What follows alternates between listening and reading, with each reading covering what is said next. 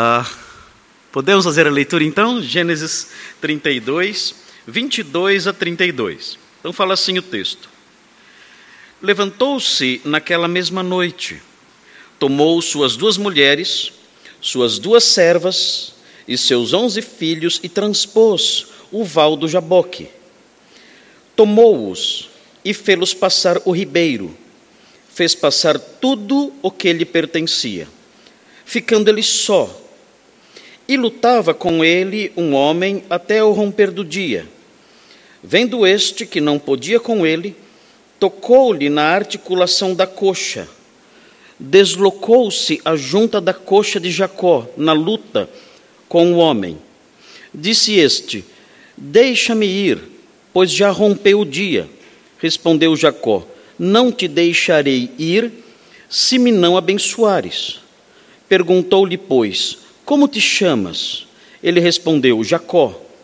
Então disse: Já não te chamarás Jacó, e sim Israel, pois como príncipe lutaste com Deus e com os homens e prevaleceste.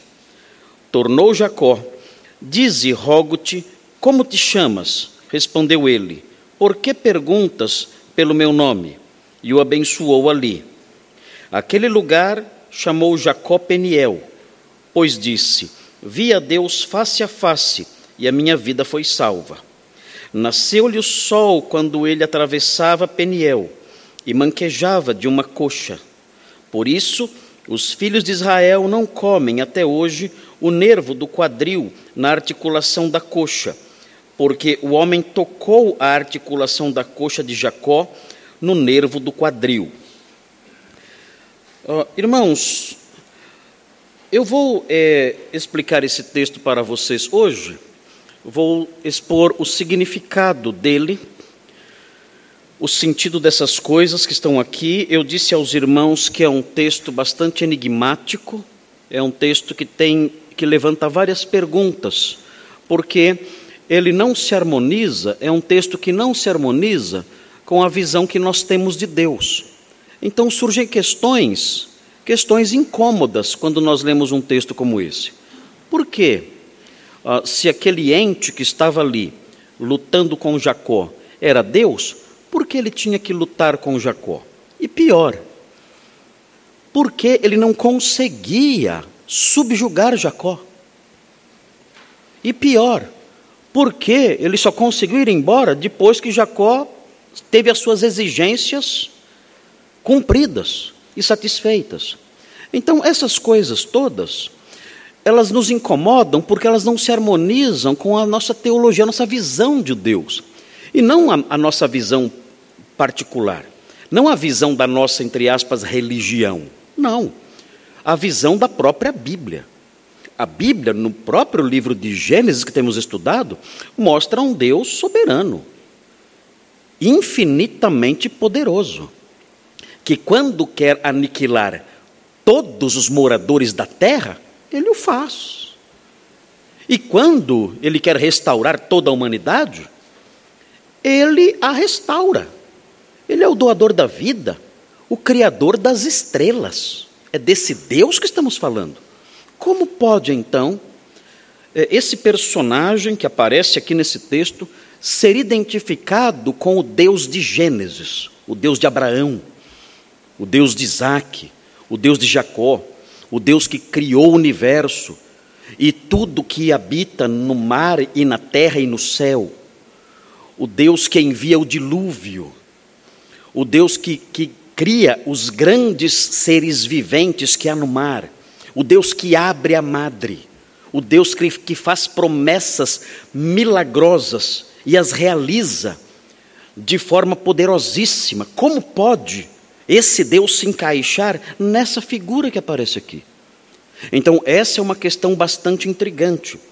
E nós vamos lidar com essas coisas na medida em que eu for explicando o texto. Eu vou então explicar o texto, vou explicar versículo por versículo, fazendo as divisões de praxe, e depois que eu explicar o significado dessas coisas, eu vou reservar o próximo sermão para falar da significância.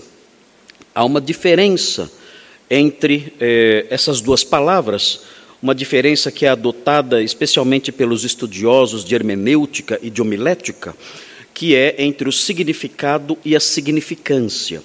O significado diz respeito à intenção autoral. O que o autor bíblico quis dizer? Qual é o significado, qual é o sentido dessas coisas? O que o Espírito Santo, ao mover Moisés para escrever, o que ele quis transmitir? Então, nós temos que descobrir isso. Temos que descobrir qual é o significado, qual é o sentido do texto. E nós não podemos fazer isso a partir da nossa imaginação. Nós não podemos atribuir significados ao texto. Eu não posso falar, para mim, isso significa tal coisa. Isso não nos interessa. Nós eh, temos que olhar cada versículo, ver o que realmente as palavras significam, as frases significam e seguir em frente. Isso é apresentar a Bíblia como ela é. E é muito importante que os pregadores, os mestres da Bíblia, os professores, se ocupem disso e não se desviem desse objetivo. Que queremos que a palavra de Deus fale a nós. E ela mesma fale, e não os insights, as percepções, as criações do pregador. As criações, os insights, as percepções do pregador são secundárias para nós. Eles podem até ser criativos, mas nós não estamos interessados na criatividade deles. Nós queremos aprender a palavra de Deus. Agora, esse seria aí o significado. Além do significado, existe a significância. E a significância, eu não vou falar sobre ela hoje, não dá tempo de eu apresentar a significância desse texto para nós. A significância é a relevância do texto para a nossa vida hoje. Esse texto teve uma relevância singular, especial, para os leitores originais. Os homens que leram esse texto no passado, quando ele saiu, quando esse texto saiu ali pela primeira vez, e os primeiros leitores leram esse texto, esse texto teve uma relevância vivencial, uma importância vivencial para a vida daqueles homens, para os seus primeiros leitores. Mas qual é a relevância desse texto para nós, brasileiros, no século 21, na Igreja Batista Redenção, aqui neste ano de 2023. Qual é a relevância disso para a nossa vida? Nós temos que viver. E temos que viver debaixo das orientações da palavra de Deus. Quais são então as orientações, as verdades que podem reger a nossa vida, que podem mudar a nossa vida, que podem mudar a nossa visão de mundo, o nosso comportamento? Quais são essas verdades que brotam desse texto? Para eu saber quais são as verdades que brotam desse texto e que têm relevância para a minha vida, eu tenho que primeiro conhecer o significado. E conhecendo o significado, então eu poderei deduzir desse significado a significância, a sua relevância para o nosso dia a dia. Então eu quero fazer as duas coisas, é, que Deus me ajude, porque esse é um texto difícil, né? Ah, e eu quero fazer as duas coisas. Eu quero mostrar para vocês o significado espero que Deus me ajude e tenha sucesso em fazer isso. Pode ser que eu não consiga com toda a clareza que eu quero fazer isso. Uh, mas eu quero fazer isso, mostrar para os irmãos o significado disso tudo e, não hoje, porque senão sairemos daqui é, às quatro da manhã e os irmãos saberão o significado da raiva do pregador né, e vão sentir muita raiva de mim. Então não vou falar da significância, eu vou falar sobre o significado apenas hoje, dentro do tempo que eu tenho. E na, na, próxima oportunidade, no próximo sermão, então eu quero voltar para o texto e extrair do texto as lições para o nosso dia a dia.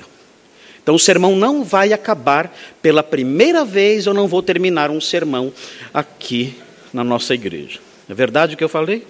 Não, né? Eu nunca termino mesmo. Então os irmãos já estão acostumados já, eu sempre prego em pedaços e não tem jeito. Ah, esse texto, irmãos, eu eu dividi em três, em três partes, e essas três partes eu coloquei um nome em cada uma delas. E são nomes simples, eu não quero complicar mais do que já é complicado o texto. Então, os nomes são simples. Nos versículos 22 a 24, o título que eu dei para esse trechinho, versículos 22 a 24, é Uma luta solitária. E vamos falar porque essa luta foi solitária. Ela acontece aqui e os irmãos verão que Jacó está lutando sozinho, não tem ninguém ali, nem perto dele. Segundo título, que abrange ou que diz respeito aos versículos 25 a 30, que são os versículos mais intrigantes, que são os versículos que mais levantam perguntas, que mais nos incomodam. O nome dessa sessão, o nome que eu atribuí a, esse, a essa sessão, versículos 25 a 30, é uma luta emblemática. Uma luta emblemática. É uma luta simbólica, não que ela não tenha acontecido, mas ela tem um sentido específico, ela tem uma mensagem específica que a nação de Israel deveria aprender já no seu período embrionário. A nação está se formando. E ela tem que aprender uma lição, e essa lição ela vai aprender nessa luta. Então é uma luta emblemática, é uma luta que aponta para verdades de forma simbólica. E o terceiro título, que abrange os versículos 31 e 32, o título que eu atribuí a esses dois versículos é Uma luta memorável. É uma luta que marcou a mente da nação. Tamanha a sua importância. Não foi uma luta qualquer, não foi um evento qualquer. Foi um evento que marcou a memória nacional, dada a sua relevância e dado o respeito dos israelitas pelas pessoas envolvidas nessa luta. Jacó, o grande patriarca, e o ente divino que é, ele enfrentou e que, afinal, o abençoou. Muito bem, antes de nós entrarmos na explicação de cada um desses versículos, é necessário que os irmãos observem o seguinte: existe nessa porção, nos versículos 22 a 32, existe levemente, é algo leve, mas é algo presente aqui, existe um recurso literário. E esse recurso literário tem por objetivo focalizar algo dentro do texto. O recurso literário que aparece aqui é um recurso ligado à sonoridade de três palavras. Há aqui no texto três palavras que têm uma sonoridade semelhante. E essa semelhança de sonoridade dessas três palavras tem por objetivo fazer com que nós mantenhamos em nossa mente algo presente aqui. As três palavras que aparecem aqui nesse texto e que têm uma sonoridade semelhante são o verbo lutar, o nome do ribeiro, que é Jaboque, e o nome do patriarca, que é Jacó.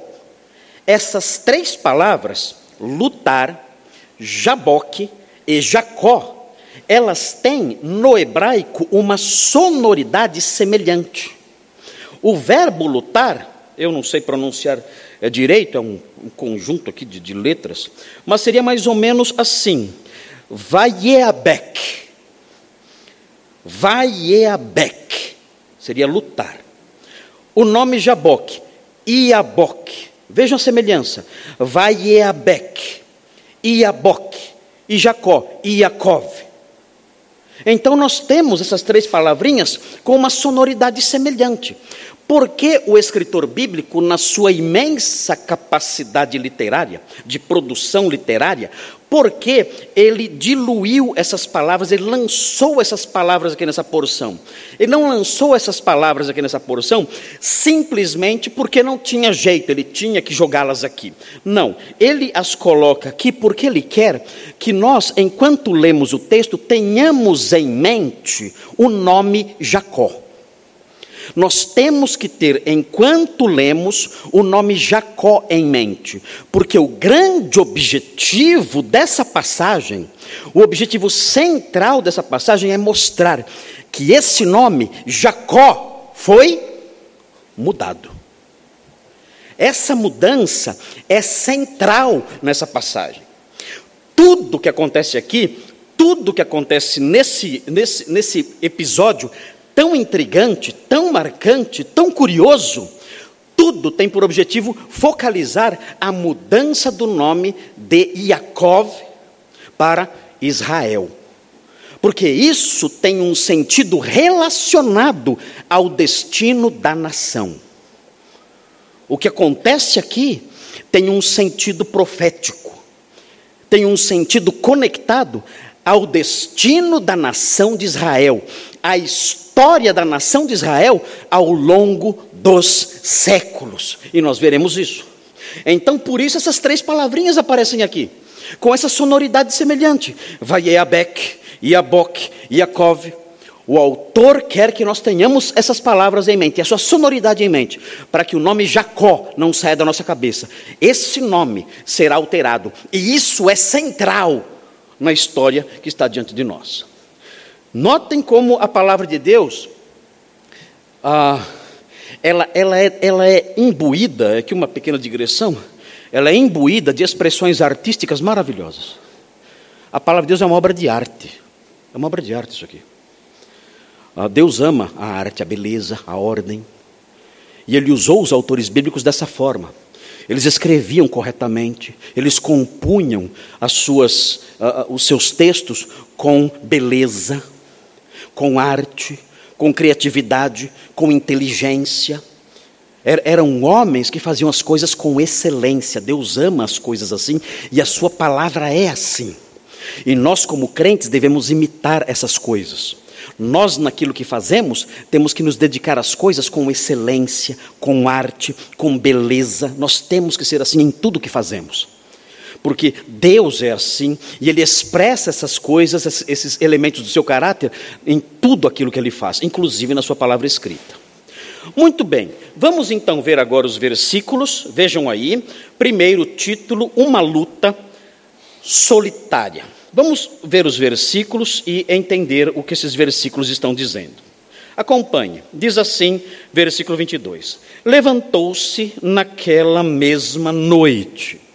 Notem, o versículo 21 diz o seguinte: Assim passou o presente para diante dele, nós já estudamos esse texto, mostra Jacó preparando presentes e mandando aos poucos para o seu irmão Esaú, com o fim de apaziguá-lo, ele tinha medo que Esaú atacasse, então ele pegou um presente enorme, um grande presente de, de animais ali, e dividiu esse presente em várias porções, e foi mandando as porções aos pouquinhos, para que seu irmão aos poucos fosse apaziguado, aquele presente chegando aos poucos, teria um efeito cumulativo no coração de seu irmão Esaú. Ele faz isso então e despacha esses presentes, e depois disso, o texto diz: ficou aquela noite no acampamento. Mas no versículo 22, que está agora diante de nós aqui, nós aprendemos que ele não ficou a noite toda.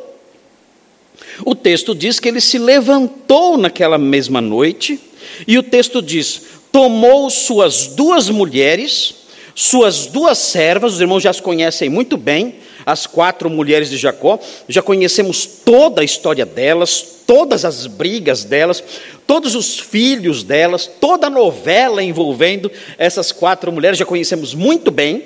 E o texto prossegue, e seus onze filhos, é importante, é aqui a primeira vez que aparece o embrião da nação de Israel.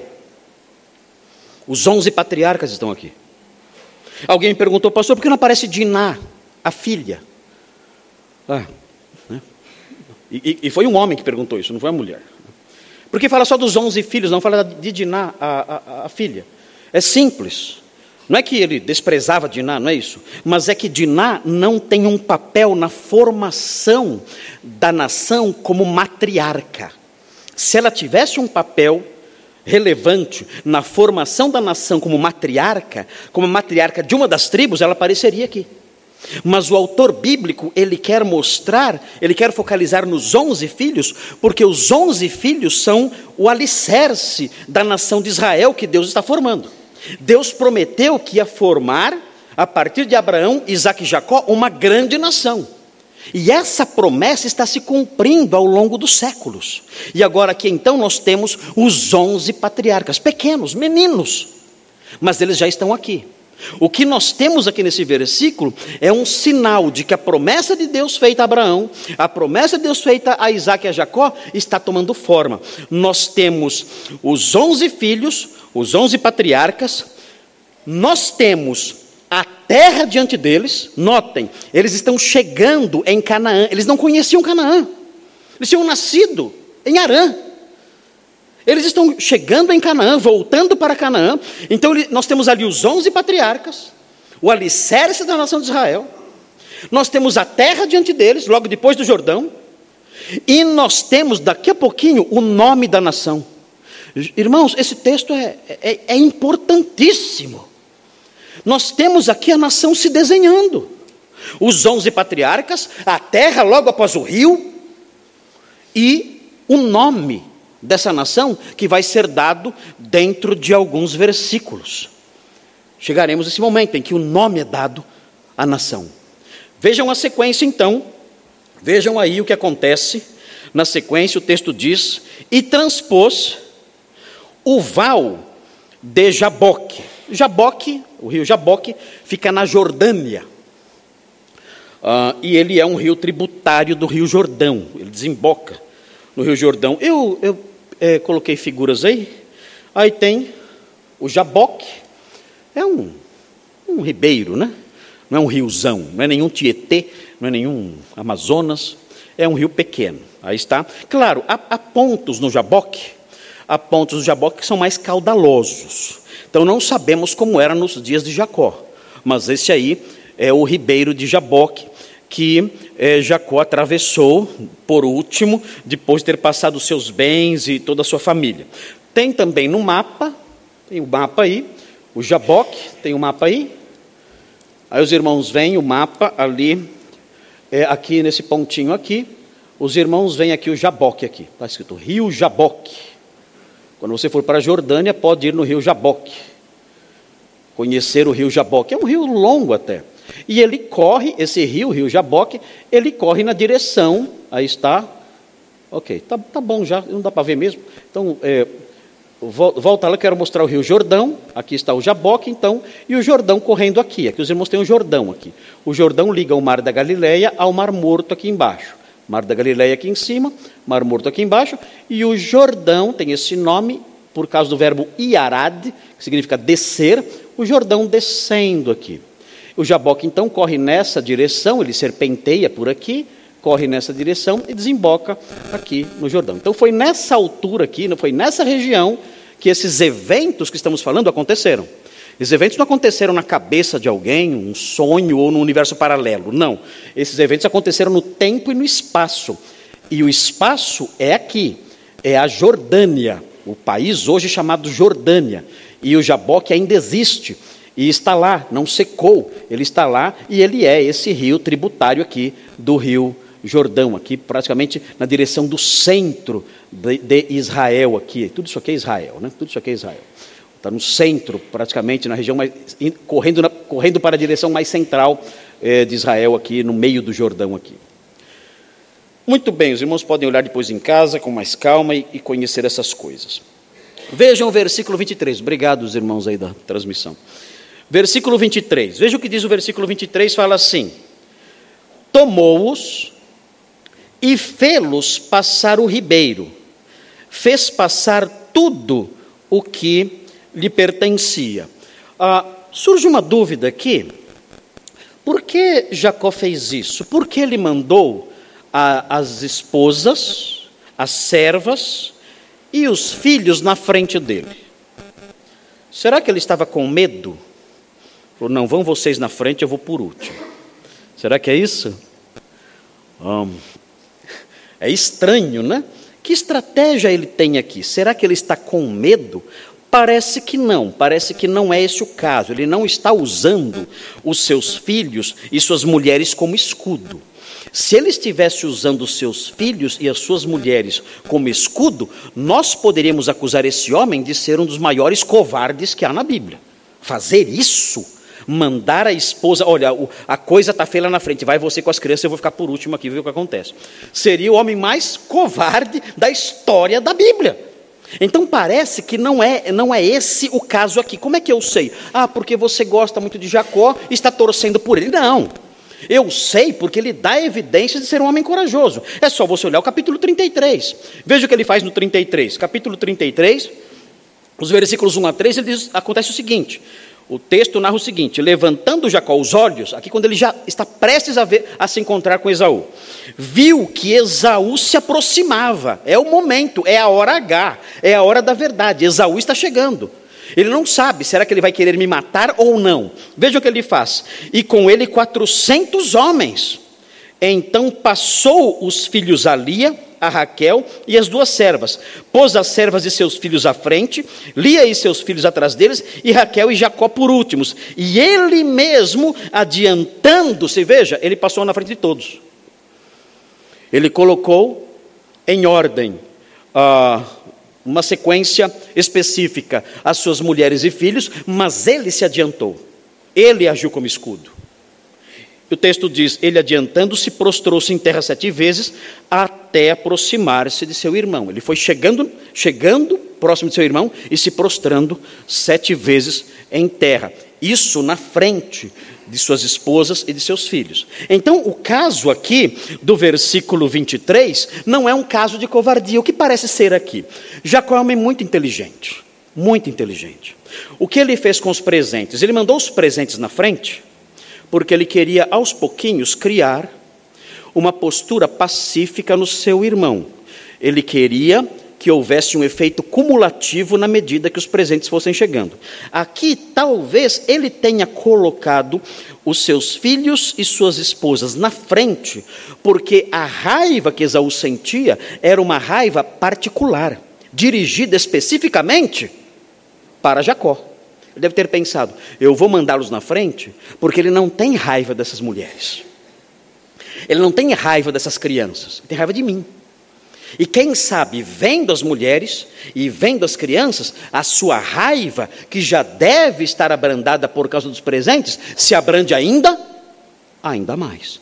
Pode ter sido essa a sua estratégia, mas logo que ele chegou próximo do seu irmão, ele correu na frente. O objetivo é que eles fossem vistos. Mas assim que chegou o momento do confronto mesmo, capítulo 33, ele correu na frente, como o escudo que deveria ser como pai de família, como homem é, que sabe das suas responsabilidades. Versículo 24, veja o que diz agora o texto. Todos passaram, tudo o que lhe pertencia passou, e aí o texto diz: ficando ele só. Ah, por que é importante essa expressão, ficando ele só? Porque agora qualquer pessoa que apareça aqui é de fora. Não é do acampamento, não é da caravana dele. Qualquer pessoa que aparecer daqui para frente no texto, não é alguém da caravana, não é alguém ali do seu acampamento, é alguém totalmente estranho. Então ele está sozinho, ali. E aí surge então aqui, de repente, sem nenhum aviso, sem nenhuma explicação, aparece uma espécie de desvio da história. Nós estamos preocupados com Esaú que está lá na frente. E aparece um ser anônimo aqui, do nada. E o texto diz: e lutava com ele um homem. Isso aparece aqui no texto de forma abrupta e sem explicação nenhuma, sem sentido nenhum me faz lembrar as brigas que eu me envolvia na escola. A gente saía lá fora e o garoto dizia: Eu vou te bater. Por quê? Por nada. Ok, então vamos começar a lutar. E ficávamos lutando sem razão nenhuma. Eu, eu xinguei você, você tem raiva de mim, eu te devo alguma coisa. Não, mas brigávamos ali por brigar só, até chegar a servente e separar a gente. Dá a impressão que é algo assim. Não tem explicação nenhuma. O texto aqui diz simplesmente que ele ali sozinho lutava com ele um homem.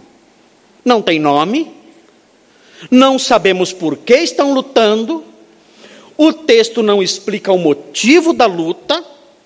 E vejam, o texto diz que eles lutavam até o romper do dia. Uma luta longa. Meu Deus, Que lógica há nisso?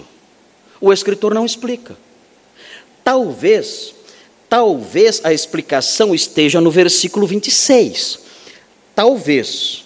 O versículo 26 diz: Disse este: Deixa-me ir, pois já rompeu o dia. Respondeu Jacó: Não te deixarei ir, se me não abençoares. Parece, a impressão que dá, olhando para esse versículo 26 e tentando explicar o versículo 24 à luz do 26, a impressão que dá é que a luta começou porque Jacó queria ser abençoado. E começaram a lutar ali. Oh, certamente, certamente a luta tem algo que ver com isso. Porque o versículo 26 enfatiza isso: Eu não vou parar de lutar com você enquanto você não me abençoar. Agora, isso, isso faz com que surjam mais perguntas. Como Jacó sabia que aquele homem totalmente estranho, que aparece do nada e começa a lutar com ele, como ele sabia que aquele homem detinha a prerrogativa e detinha a autoridade e o poder de abençoá-lo? Como? Nós aprendemos, nós sabemos que Jacó tinha tido uma visão de anjos há pouco tempo antes, um acampamento de anjos que ele chamou de Manaim. Pode ser que isso fez com que ele chegasse à conclusão de que aquele homem que estava lá não era um homem comum, era um ente divino, talvez o anjo do Senhor, que o Antigo Testamento identifica como sendo o próprio Deus. Pode ser isso, não sabemos. Mas Jacó, de alguma maneira que o texto não explica, sabia que aquele estranho era um ente que tinha autoridade e poder para abençoá-lo. Como? Não sabemos. É, é, são essas lacunas no texto que nos deixam intrigados. Não sabemos por quê. Jacó quer ser abençoado, ele luta com esse homem, que aparece não sabemos da onde, e essa luta se prolonga. O texto fala que a luta vai até o romper do dia. Bem, aqui então nós vemos que é uma luta solitária. Ninguém, ninguém aparece ali para ajudar Jacó. Jacó não conhece aquele homem, não sabe o seu nome. Eles estão lutando de noite, está escuro ainda. Isso é um fator determinante. A luta não acontece à luz do dia, acontece à noite. Jacó não consegue ver claramente aquele homem. E, e, e essa luta acontece então dessa forma: ele e aquele personagem, ele e aquele homem intrigante ali. Por que isso acontece? Porque esse episódio é narrado aqui. Vamos tentar compreender indo para a segunda parte do texto. A segunda parte do texto eu intitulei como uma luta emblemática. Vamos então ver o que o texto diz. Acompanhe. Diz assim: Vendo este que não podia com ele. Ah, Jacó era muito forte. Muito forte. Lembra quando ele nasceu?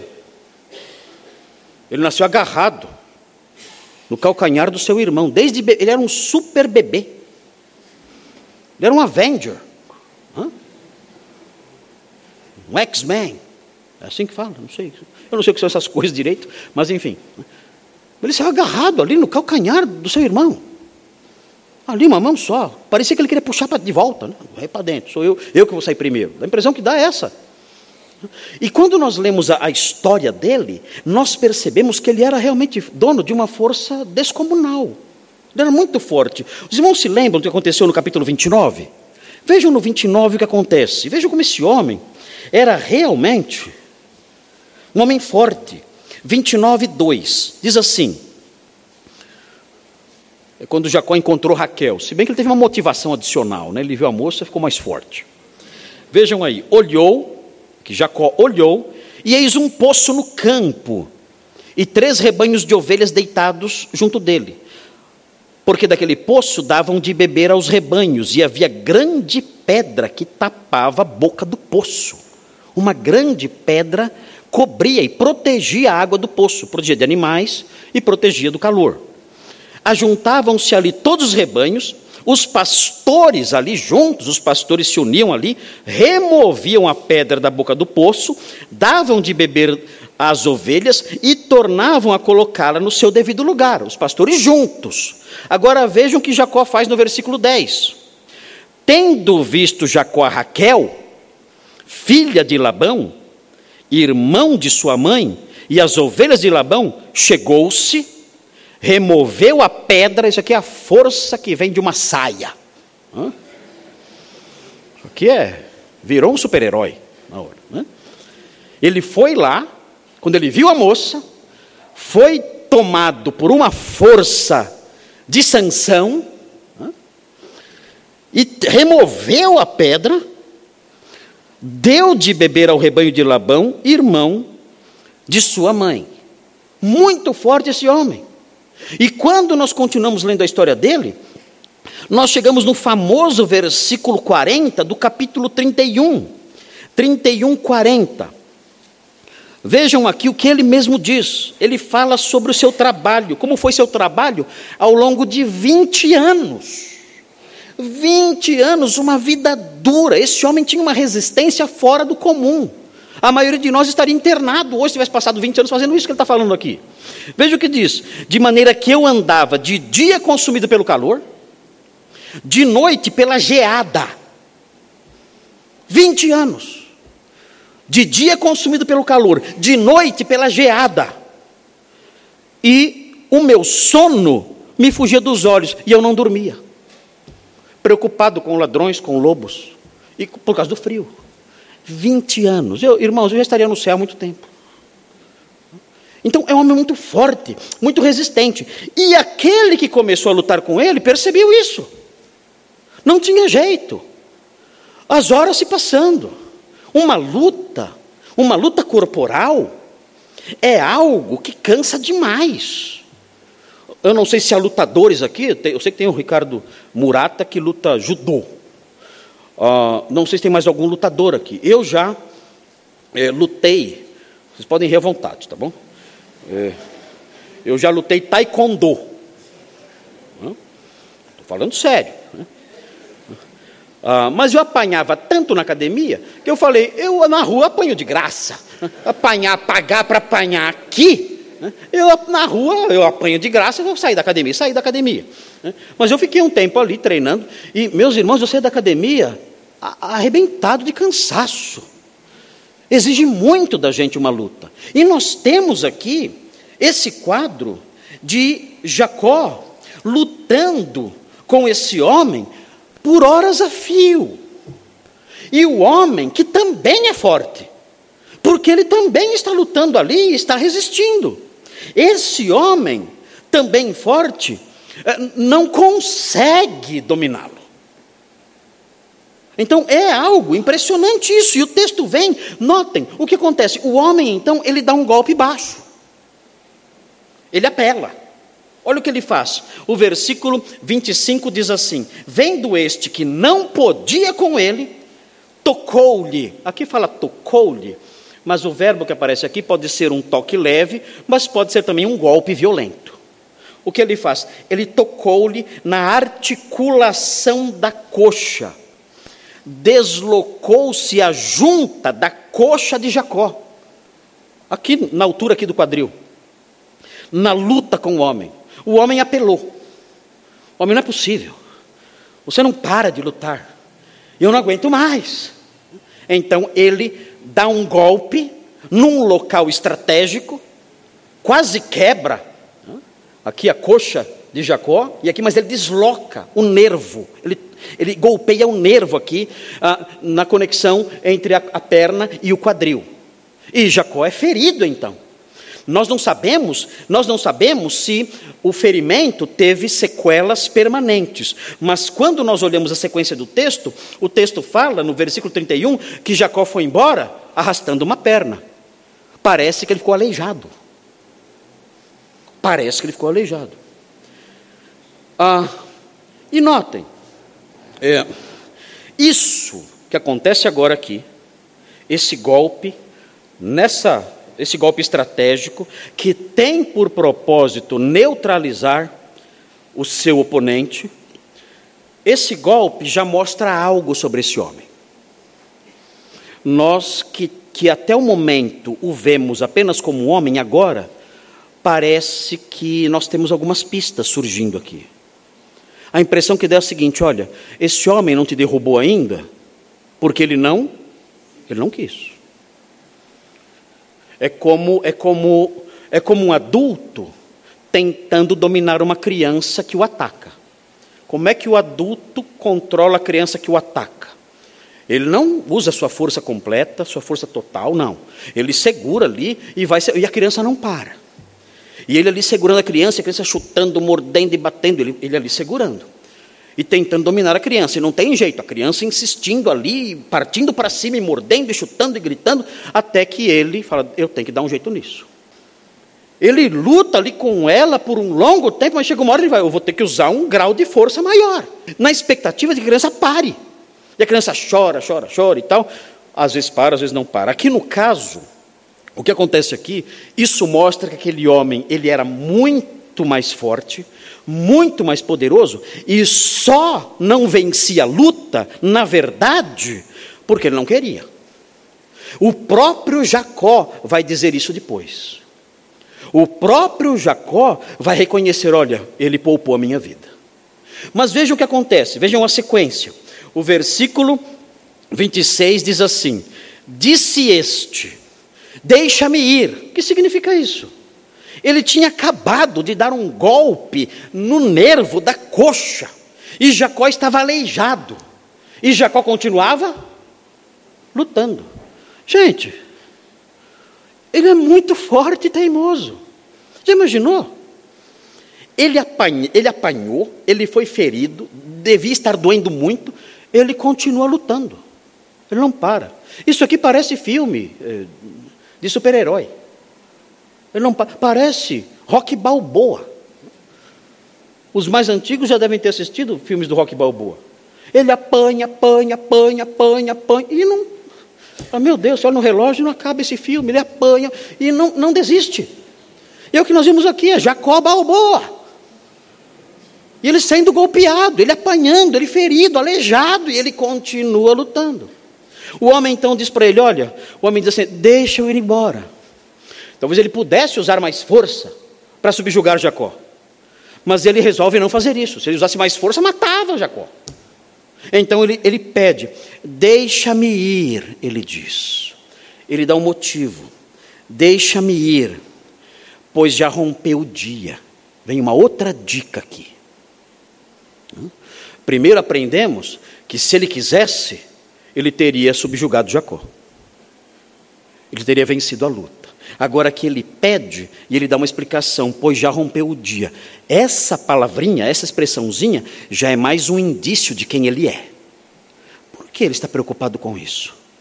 Olha, o dia está raiando. O que ele quer dizer com isso? Oh, eu não aguento mais, está demorando muito, já está o sol nascendo, eu não consigo ir embora. É isso. A impressão que nós temos é que esse homem não quer ser plenamente visto. Por quê? Porque ele não quer ser plenamente visto. Ele será visto, mas ele será visto com é, certos limites, não plenamente. Ele será visto e Jacó dirá: Eu vi a face dele. Mas ele, ele pode até ser visto, mas ele, ele não quer ser visto em toda a clareza do dia. Ele não quer ser visto em todos os contornos que ele tem e que a luz do dia pode revelar. Se os irmãos olharem o capítulo 33 de Êxodo, vejam isso. Êxodo 33. Os irmãos estão acompanhando tudo? Estão entendendo o que está acontecendo aqui? Sigamos então mais um pouco. Eu, eu tenho pouco tempo. Êxodo 33, vejam o que diz Êxodo 33. É Deus falando com Moisés. Veja o que ele diz a Moisés. E acrescentou: Não me poderás ver a face. Êxodo 33, 20. Porquanto homem nenhum verá a minha face e viverá. Disse mais o Senhor: Eis aqui um lugar junto a mim, e tu estarás sobre a penha. Quando passar a minha glória, eu te porei numa fenda da penha, e com a mão te cobrirei, até que eu tenha passado. Depois, em tirando eu a mão, tu me verás pelas costas, mas a minha face não se verá. O que nós temos aqui então é um sinal de que Deus não, não se revela de modo completo em sua glória, em sua grandeza. E parece que essa é a preocupação aqui. Ele fala: Olha, eu tenho que ir embora porque o dia está clareando. E você não pode me ver plenamente. Tem que haver, tem que haver na revelação de Deus limites, mas isso nós veremos depois, quando falarmos sobre a significância. Aí falaremos mais sobre isso. Mas esse homem diz isso a Jacó: ah, Deixa-me ir, pois já rompeu o dia. E aí Jacó responde: Não te deixarei ir. Ele é pretensioso, ele. Eu não vou deixar você ir. Se me não abençoares. Ah, Jacó sabia que aquele homem, e aqui temos outra pista sobre esse homem. Jacó sabia que aquele homem era superior a ele de alguma forma. Por quê? Porque no Novo, no Antigo Testamento e no Novo também, somente o superior abençoa o inferior. É por isso que Abraão abençoa Isaac, que abençoa Jacó, que abençoa depois seus filhos. É sempre o superior que abençoa o inferior. E Jacó sabia, de alguma forma que o texto não explica, Jacó sabia que aquele ente que estava ali lutando com ele era alguém que lhe era superior e que detinha e tinha o poder de abençoá-lo. E ele diz: Você não vai ir embora, você vai me abençoar. Agora, por que Jacó quer isso? Por que Jacó quer ser abençoado por aquele homem? Muito simples. Jacó já tinha sido abençoado por seu pai, Isaac. Mas notem, ele obteve a bênção de que jeito? Mediante fraude. Ele fraudou. Para obter, ele usou de artifícios fraudulentos para obter a bênção de seu pai, Isaac. Ele também foi abençoado em Betel. Mas a bênção veio por meio de um sonho que ele teve. Aqui, o que ele quer? Aqui, ele quer ser abençoado diretamente por aquele homem. Eu não quero fraude, eu não quero sonho. Você vai me abençoar. Eu não quero, eu não quero obter a, a, a bênção por meio de artifícios errados, porque isso questiona a minha legitimidade, a legitimidade da dádiva da bênção. E eu não quero por meio de um sonho. Não. O sonho pode até ser um, um pensamento da minha cabeça enquanto eu durmo. Eu quero receber a bênção diretamente de Deus, de você. É assim que eu quero. E ele então permanece nessa luta com esse objetivo. Ele fala: Não te deixarei ir se me não abençoares. Qual é a reação do homem nesse momento? Vejam o que o homem diz. Perguntou-lhe, pois, como te chamas? Aquele homem sabia o nome de Jacó? Ele está pedindo uma informação ou é uma pergunta que uma pergunta solene, uma pergunta, por assim dizer, de certo modo, uma pergunta retórica? Claro, ele sabia o nome de Jacó, ah, mas aqui parece que o que ele faz é uma pergunta para servir de ponte ao que ele vai dizer em seguida. É como eu faço quando eu vou batizar alguém. Os pastores aqui da igreja, eu e os demais pastores, quando vamos batizar alguém, os irmãos já notaram isso. Eu coloco a pessoa na minha frente e eu digo para a pessoa qual é o seu nome. Eu sei o nome dela. Mas eu pergunto o nome dela, por quê?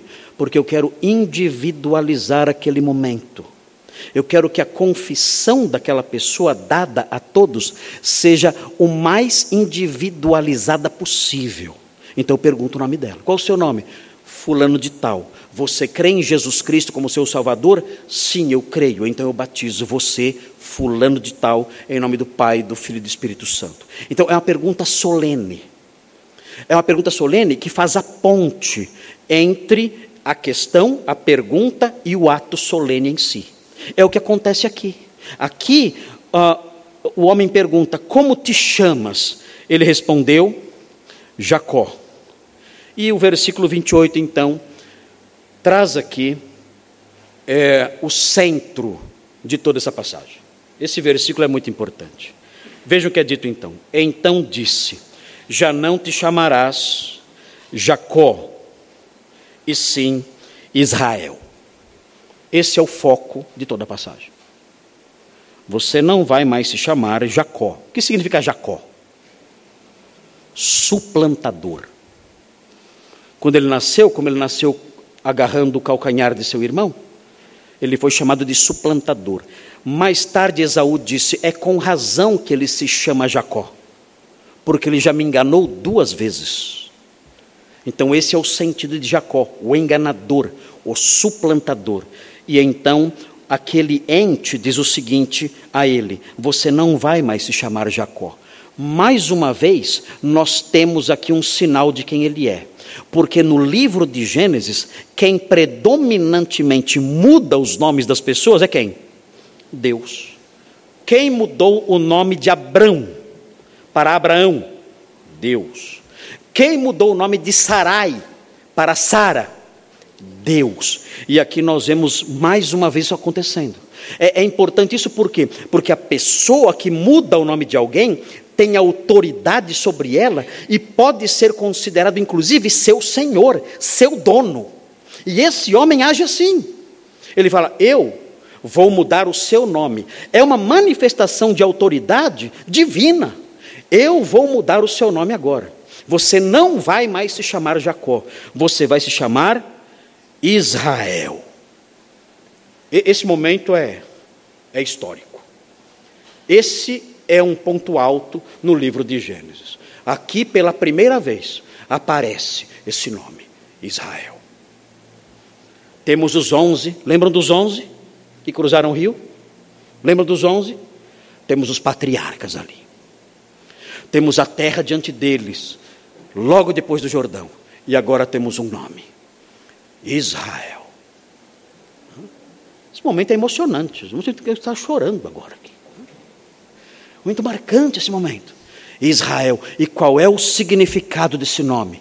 Israel. Israel significa ele luta com Deus.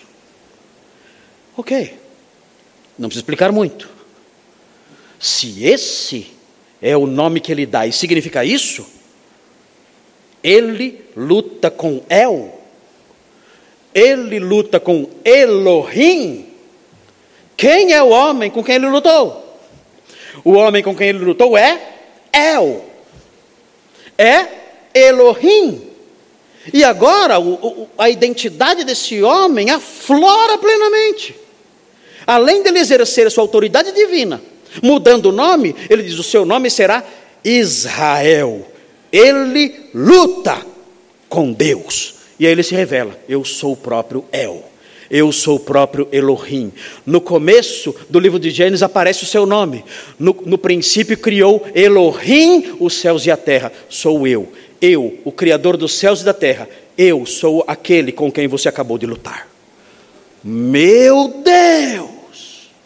Eu sou Elohim. Você lutou comigo. Irmãos, isso, isso é algo que não cabe na minha cabeça. O que acontece aqui? O que um pregador faz com isso? Ele pede licença para ir embora, eu só não peço porque ainda não deu a hora. Mas como é que eu vou explicar algo assim? Como é que eu posso lidar com essa realidade à luz de tudo que aprendi no seminário? Como é que eu posso lidar com essa realidade em face de toda a noção que nós cristãos temos do Deus grandioso? Ele ali, naquele ribeiro, lutando horas, suado talvez, não sabemos, dizendo: por favor, deixe eu ir embora. Por favor, deixe ir embora, o dia está raiando. Eu já toquei na sua coxa já te alejei e você continua lutando. Eu não estou podendo mais. Ok, quem é você? Eu sou El, eu sou Elohim, eu sou aquele que criou os céus e a terra. Meu Deus, por que isso? O que isso significa? Meu Deus. E o texto um, prossegue ele explica por que ele mudou o nome de Jacó para Israel. Ele fala: Você vai se chamar Ele luta com Deus, pois, como príncipe, aqui um príncipe guerreiro, você lutou com Deus e lutou com os homens. De fato, Jacó tinha lutado com Esaú, 20 anos antes, tinha tido embates com Esaú, não físicos, mas tinha tido embates com Esaú, anos antes, 20 anos antes, tinha tido embates com Labão, um, e agora tem um embate com Deus. E prevaleceu, não foi aniquilado, nem pelos homens e nem por Deus. Ele entrou em embates com homens e com Deus, e ele não foi aniquilado. Então, por causa disso, você vai receber um nome singular. Ninguém mais na Bíblia, nem no Antigo e nem no Novo Testamento, vai se chamar Israel. Não existe nenhum outro personagem com esse nome. Só você, só você terá esse nome, Israel, porque você lutou com homens e lutou com o próprio Deus e você não foi aniquilado. Muito bem, aprendemos isso e chegamos no versículo 29. Vejam o versículo 29. O versículo diz o seguinte: Tornou Jacó, diz e rogo-te, como, como te chamas? Meu Deus, ele deve ter levado um golpe na cabeça nessa luta. E o próprio é, Deus que está ali, é, lutando com ele, diz: Por que perguntas pelo meu nome?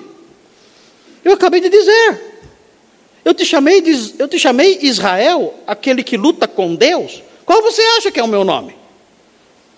E o texto prossegue e diz: E o abençoou ali. Agora Jacó vai parar de lutar. Agora não luto mais. Ele o abençoou. Qual era o conteúdo da bênção? Como foi a bênção? O que ele disse? O que ele disse nessa bênção? Nós não sabemos. O texto aqui não fala. É bem possível, é bem possível que o conteúdo dessa bênção é bem provável, porque quando nós falamos sobre bênção em Gênesis, é isso que nos vem à mente. É bem possível que o conteúdo esteja no capítulo 27. Os irmãos virando as páginas da Bíblia verão, versículo capítulo 27.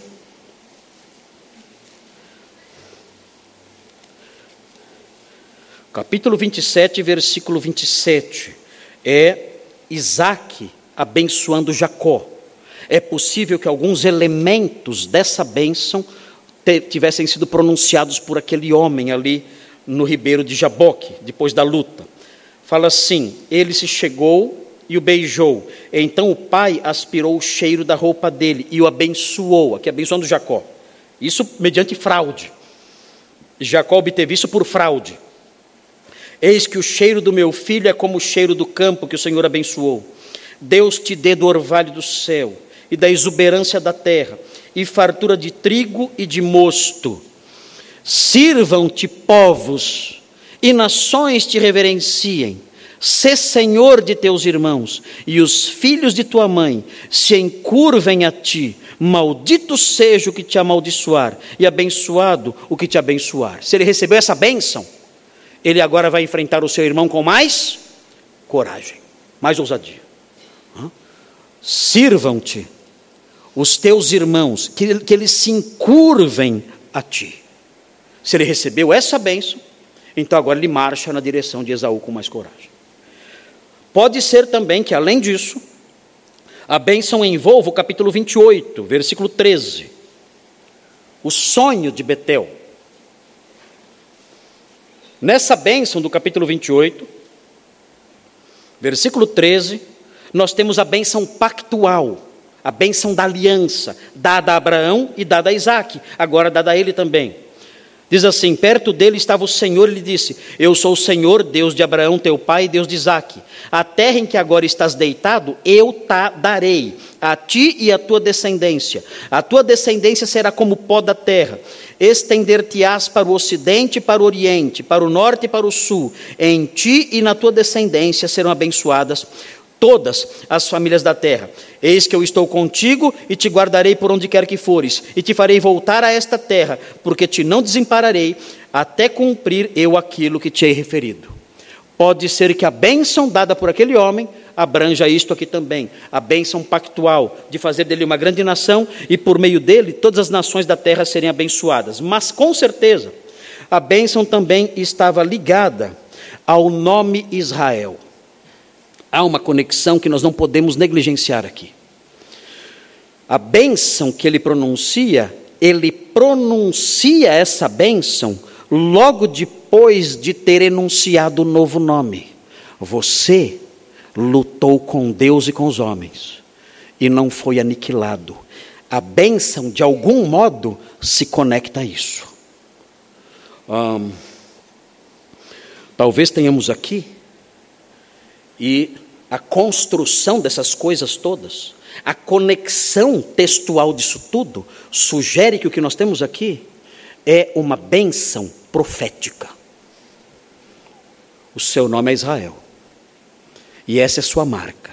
Você luta com os homens e você não é destruído. Você luta até com Deus e você não é destruído. Ou seja, a nação, a nação cujas bases estão atravessando agora, que atravessaram agora o Jaboque. A nação cujos patriarcas, ainda crianças, caminham na direção da terra prometida. Esta nação é uma nação indestrutível. Nada, nada, nada vai destruí-la. Nem os homens e nem eu. Ainda que surjam conflitos, ainda que surjam batalhas entre nós, eu nunca vou destruir essa nação. E os homens jamais poderão destruir essa nação. E isso estará embutido no seu nome. Israel, ele luta até com Deus e prevalece. O texto prossegue. Chegamos no versículo 30. E diz assim: aquele lugar chamou Jacó Peniel. O que significa Peniel? Face de Deus. Pois disse: Vi Deus face a face, ainda que na penumbra ele viu. Ainda que na penumbra ele viu. E vejam como ele reconhece Vejam como ele reconhece que aquele oponente poderia tê-lo matado com facilidade. Ele diz: "E a minha vida foi foi salva. Ele poupou a minha vida". Ele reconhece aqui: se ele quisesse, teria me matado com um sopro. Ele é Elohim. Ele é o criador do universo. Eu o vi. E ele poupou a minha vida. E nós chegamos então na terceira divisão do livro, do, do livro não, do texto. Uma luta memorável, uma luta inesquecível. Veja o que acontece aqui. Esse versículo 31, para mim, é como a cena de um filme bonito. É o término de um filme. Dá para imaginar essa cena? Dá para imaginar essa cena? Versículo 31, veja o versículo 31. Hã? Que pena que Steven Spielberg não conhece, não assiste às nossas pregações e não ah, vem na nossa igreja. Ele poderia fazer grandes produções, ah, olhando para esses textos aqui. O texto diz: Nasceu-lhe o sol. O texto diz: Finalmente o sol raiou. Cadê o homem? Onde está o homem aqui? Estão vendo ele aí? Não. Para onde ele foi? Não sabemos. Desapareceu da história. O sol nasceu quando ele atravessava Peniel, ah, ele cruzou o Jaboque, uma outra margem do rio agora, atravessa, e manquejava de uma coxa. É um novo dia, uma nova margem do rio e um novo homem, aleijado agora. Tudo mudou. Ele agora está do outro lado do Jaboque num novo dia, aleijado. Ele é um homem melhor ou pior? O que vocês acham? Do ponto de vista do mundo, ele é um homem pior, ele está aleijado.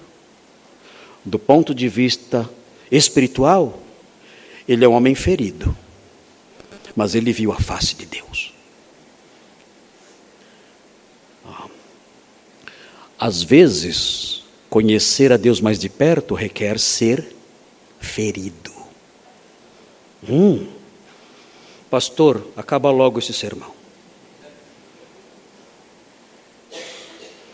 Às vezes, a intimidade do Senhor, Ele faz com que, para sermos mais próximos dEle, para que cresçamos em fé e confiança, Ele nos machuca. Talvez para sempre. Mas isso é assunto para o próximo sermão. Quando falaremos da significância. Eu não vou falar disso agora. Não vou incomodar vocês com essas coisas. Porque essas coisas vão, vão contra todo o ensino que é ministrado por aí afora.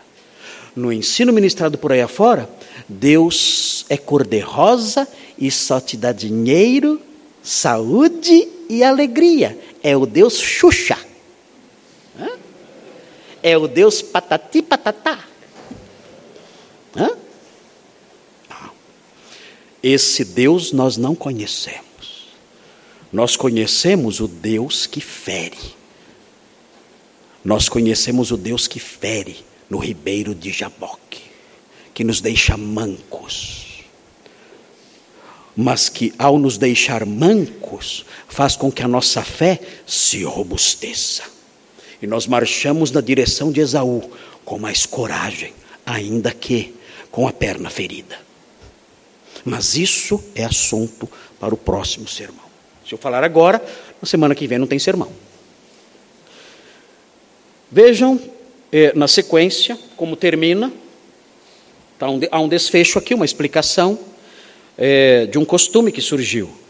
Por isso os filhos de Israel não comem até hoje o nervo do quadril na articulação da coxa, porque o homem tocou a articulação da coxa de Jacó no nervo do quadril. Aqui é uma explicação dizendo que os israelitas, por respeito à memória desse momento e por respeito aos personagens envolvidos, eles então não comiam, para se lembrar daquele dia memorável em que surgiu o nome Israel e todas as implicações desse nome aplicáveis ali à nação. E aí o texto então termina. Muito bem. Eu fiz algumas perguntas ao texto e eu fiz as respostas. Porque as perguntas que eu fiz são as perguntas que vocês fazem também, aqueles irmãos que é, realmente se interessam, ah, como é o caso de praticamente todos aqui, que se interessam pelos, por essas questões bíblicas. Uh, eu imaginei quais seriam as perguntas e então eu formulei as perguntas e as respostas. Eu vou passar a vocês agora então aqui, se bem que eu já as respondi em grande medida na, na, na sequência em que eu fui explicando versículo por versículo. Primeira pergunta é a seguinte: por que Deus apareceu na forma humana? Por quê? Surge uma questão aqui: será que ele se fez homem mesmo, como aconteceu com Jesus? Será que é uma cristofania? É Deus pré-encarnado? Ou será que ele apenas apareceu num formato humano, numa aparência humana? Nós não sabemos, o texto não fala, se é o Cristo pré-encarnado ou se é uma, uma teofania, uma manifestação de Deus ao tempo do Antigo Testamento, sem necessariamente a natureza humana sendo assumida, mas somente uma aparência. É, de qualquer modo, isso não é relevante para o texto aqui agora. Ah, mas a questão é por que ele apareceu na forma humana. Certamente ele apareceu na forma humana para destacar a explicação que veio depois. Você lutou com homens e com Deus. Deus assumindo a forma humana, a aparência humana, realçaria essa verdade conectada ao nome. Você lutou com homem, inclusive eu, que aparecia aqui nessa forma. Você lutou com homens, seu irmão, seu sogro, e agora comigo aqui no formato humano. E você lutou também com Deus, porque eu sou Deus que assumi essa aparência humana lutando aqui com você. Então, essa seria a razão pela qual Deus apareceu dessa forma, como um simples lutador, como um simples guerreiro. Segunda pergunta: por que era necessário lutar para obter uma bênção já prometida? É isso, essa é uma pergunta que incomoda. Por que Jacó teve que lutar para obter uma bênção que já tinha sido dada por seu pai, já prometida por Deus em Betel, e ele agora luta por isso? Ah, nós temos que tomar cuidado aqui, porque a resposta a isso pode ser errada e pode nos enganar. Eu formulei uma resposta aqui para que os irmãos não se deixem levar por respostas que não estão no texto e nem em lugar nenhum da Bíblia. Então vejam a minha resposta. É assim: as bênçãos de Deus são gratuitas. Isso é ponto pacífico. Tanto é que o Senhor abençoou Jacó em Betel enquanto ele dormia. Ele não lutou lá em Betel, é o contrário, estava dormindo. Quando Deus o abençoou em Betel sem lutar com ninguém e nem buscar coisa alguma do Senhor. A luta ocorrida aqui não tem como objetivo, prestem atenção nisso, cuidado. A luta ocorrida aqui não tem como objetivo ensinar que temos que lutar muito para obter a bênção de Deus, até porque não há como você lutar com Deus. Você não pode olhar para esse texto e dizer: olha, eu também tenho que lutar com Deus para conseguir a bênção. Se eu lutar com Deus, então vou conseguir ser abençoado. O, o, texto não existe para ensinar você a fazer isso, até porque não tem como você fazer isso. Alguém poderia argumentar que lutar com Deus é insistir na oração. Não tem problema nenhum você insistir na oração. Você pode insistir na oração, mas isso está ensinado em outras partes da Bíblia, não aqui. Esse, aliás, insistir na oração não é chamado em lugar nenhum de lutar com Deus. Não existe essa expressão lutar com Deus aplicada à insistência na oração. Algumas pessoas me falam, pastor, eu lutei com Deus e Deus me abençoou. Não, isso aí é da sua cabeça. Você não lutou. Você pediu, batei, batei, e abrir-se-vos-á, buscai, buscai, e achareis, pedi, pedi, e dar-se-vos-á. Você insistiu com Deus, você não lutou com Ele. Não invente. Não invente. Deixe os inventores de doutrina para outro, para o lado, para fora daqueles portões. Você não lutou com Ele. E esse texto não tem nada que ver com isso, com insistência na oração. Ah, quando falamos sobre lutar com Deus, estamos falando de algo diferente de simplesmente orar com insistência. Jacó lutou mesmo. Foi literal. E a perna dele não deixava ele esquecer isso. Ele ficou aleijado. Ele lutou com Deus mesmo, literalmente, não é uma figura de linguagem. Ele se atracou com Deus e saiu aleijado da luta. É disso que falamos aqui. Nenhum de nós passou por isso, espero que nunca passe. Nenhum de nós passou por isso e nem vai passar por isso. Ele se atracou com aquele homem com o objetivo de ensinar que não com o objetivo que não é ensinar que temos que lutar com Deus para sermos abençoados, mas sim destacar a realidade do versículo 28. A realidade única aplicada a Jacó. Só Jacó pode dizer: Eu lutei com Deus. E o versículo 28 se aplica unicamente a ele, como representante de Israel. E, e, e o que se aplica a ele? Esse fato: você é alguém que tem embates com homens e com Deus, e não é aniquilado. Você, você lutou com Deus. E você tem embates com homens e com Deus, e você não é destruído. Esse é o objetivo desse texto, é mostrar isso. Alguém singular, único na história, lutou com homens e com Deus e não foi aniquilado. E isso tem uma relevância futura. E é a próxima pergunta agora. A pergunta é assim, a pergunta que vem agora. Qual o sentido de Deus se sujeitar a isso tudo? Aparecendo como um ser humano, lutando por horas, sendo impedido de partir, e finalmente se rendendo às exigências de Jacó como alguém que é derrotado. Que lógica tem isso? Tudo que vimos aqui. Ele luta, ele tenta ir embora, não consegue, ele fere Jacó e não consegue, ele pede para ir embora, Jacó não deixa, ele no fim se rende e abençoa Jacó. Qual o sentido disso? Estamos falando de Elohim. Qual o sentido disso? E aí vem a resposta, importante agora aqui, para o significado e a relevância desse texto. E é a seguinte: o que temos aqui é uma luta emblemática que previa, é nesse ponto que os irmãos têm que guardar, essa luta previa a história de Israel. Sempre em embates com Deus e com os homens, e não sendo aniquilado nunca. O que temos aqui é uma luta profética. No meio evangélico tem a dança profética, não tem? Estou dançando profeticamente. Bobagens. Tem a palavra profética, a palavra profética desse ano, bobagens, invenções. Aqui não. Aqui nós temos mesmo uma luta profética. É uma luta que mostra Jacó, representante da nação, lutando com o homem que é Deus. Profetizando por meio dessa luta que ao longo dos séculos Israel lutará com Deus e com os homens e não será aniquilado.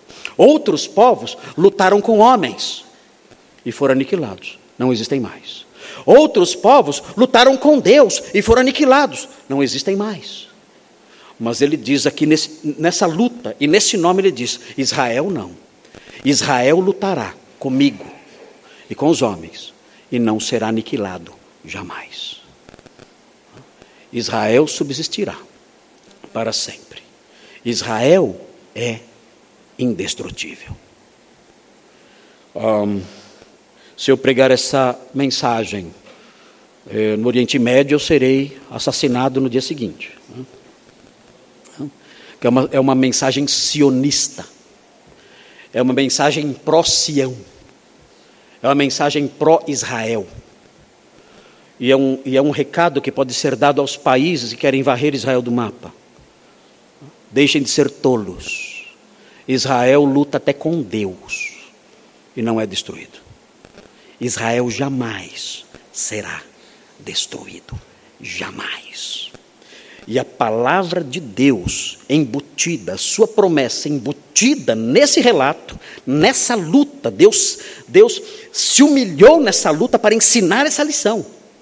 Deus fez tudo isso, todo esse comportamento assustador, intrigante. Deus se sujeitou a isso para ensinar esta lição. Aprenda, Jacó, aprendam descendentes de Jacó. Vocês, como nação, jamais serão destruídos. Jamais. Israel perdurará para sempre. E malditos serão aqueles que amaldiçoarem Israel, e benditos serão os que o abençoarem. E essa lição perpassa todo o Antigo Testamento. Quando Jeremias olhou para Jerusalém e viu a cidade devastada pelos babilônios, as mulheres comendo seus filhos pequenos, os príncipes descalços, sujos de fuligem, como mendigos cambaleando pela rua, os jovens mortos pelas calçadas, pelas casas.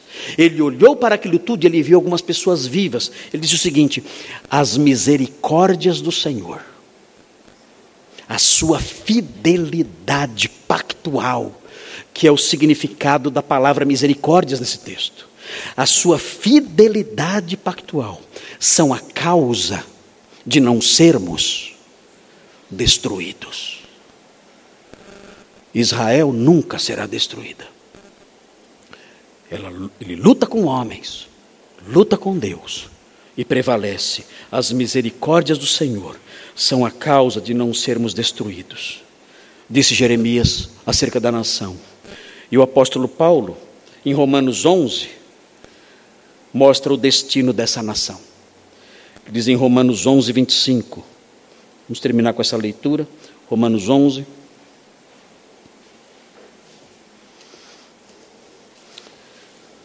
Diz algo curioso sobre Israel. Algo que não é dito nem, sobre nenhum outro povo, nenhuma outra nação. Romanos 11. Fala o seguinte: 11, 25. Diz assim: Porque não quero, irmãos, que ignoreis este mistério, para que não sejais presumidos em vós mesmos. 11, 25. Que veio endurecimento em parte a Israel, até que haja entrado a plenitude dos gentios. Ele fala que o tempo dos gentios vai acabar. Nós não sabemos ao certo o significado do tempo dos gentios, mas ele diz que o endurecimento de Israel vai durar só até esse tempo. Ele prossegue: E assim, quando o tempo dos gentios acabar, todo o Israel será salvo. É a escatologia aplicada a Israel. E vejam como isso vai acontecer. E assim todo Israel será salvo, como está escrito: virá de Sião o libertador, e ele apartará de Jacó as impiedades. Um dia, um libertador descerá a Sião. E esse libertador, que reinará em Sião, vai apartar de Jacó as suas iniquidades, vai perdoar os seus pecados e vai salvar todo Israel. Esta é a aliança, é a minha aliança com eles, quando eu tirar os seus pecados. Quanto ao evangelho, são eles inimigos por vossa causa. Quanto, porém, à eleição, amados por causa dos patriarcas. Ele prometeu aos patriarcas: Israel nunca será destruído. 29, porque os dons e a vocação de Deus, no que diz respeito a Israel e a tudo mais, são irrevogáveis. O que Deus prometeu naquela luta nunca será revogado. Um dia o Senhor voltará. Todas as nações serão aniquiladas. Todas as nações incrédulas serão aniquiladas. Mas Israel não será destruído. Israel crerá no Messias que virá. E se converterá ao Messias que virá.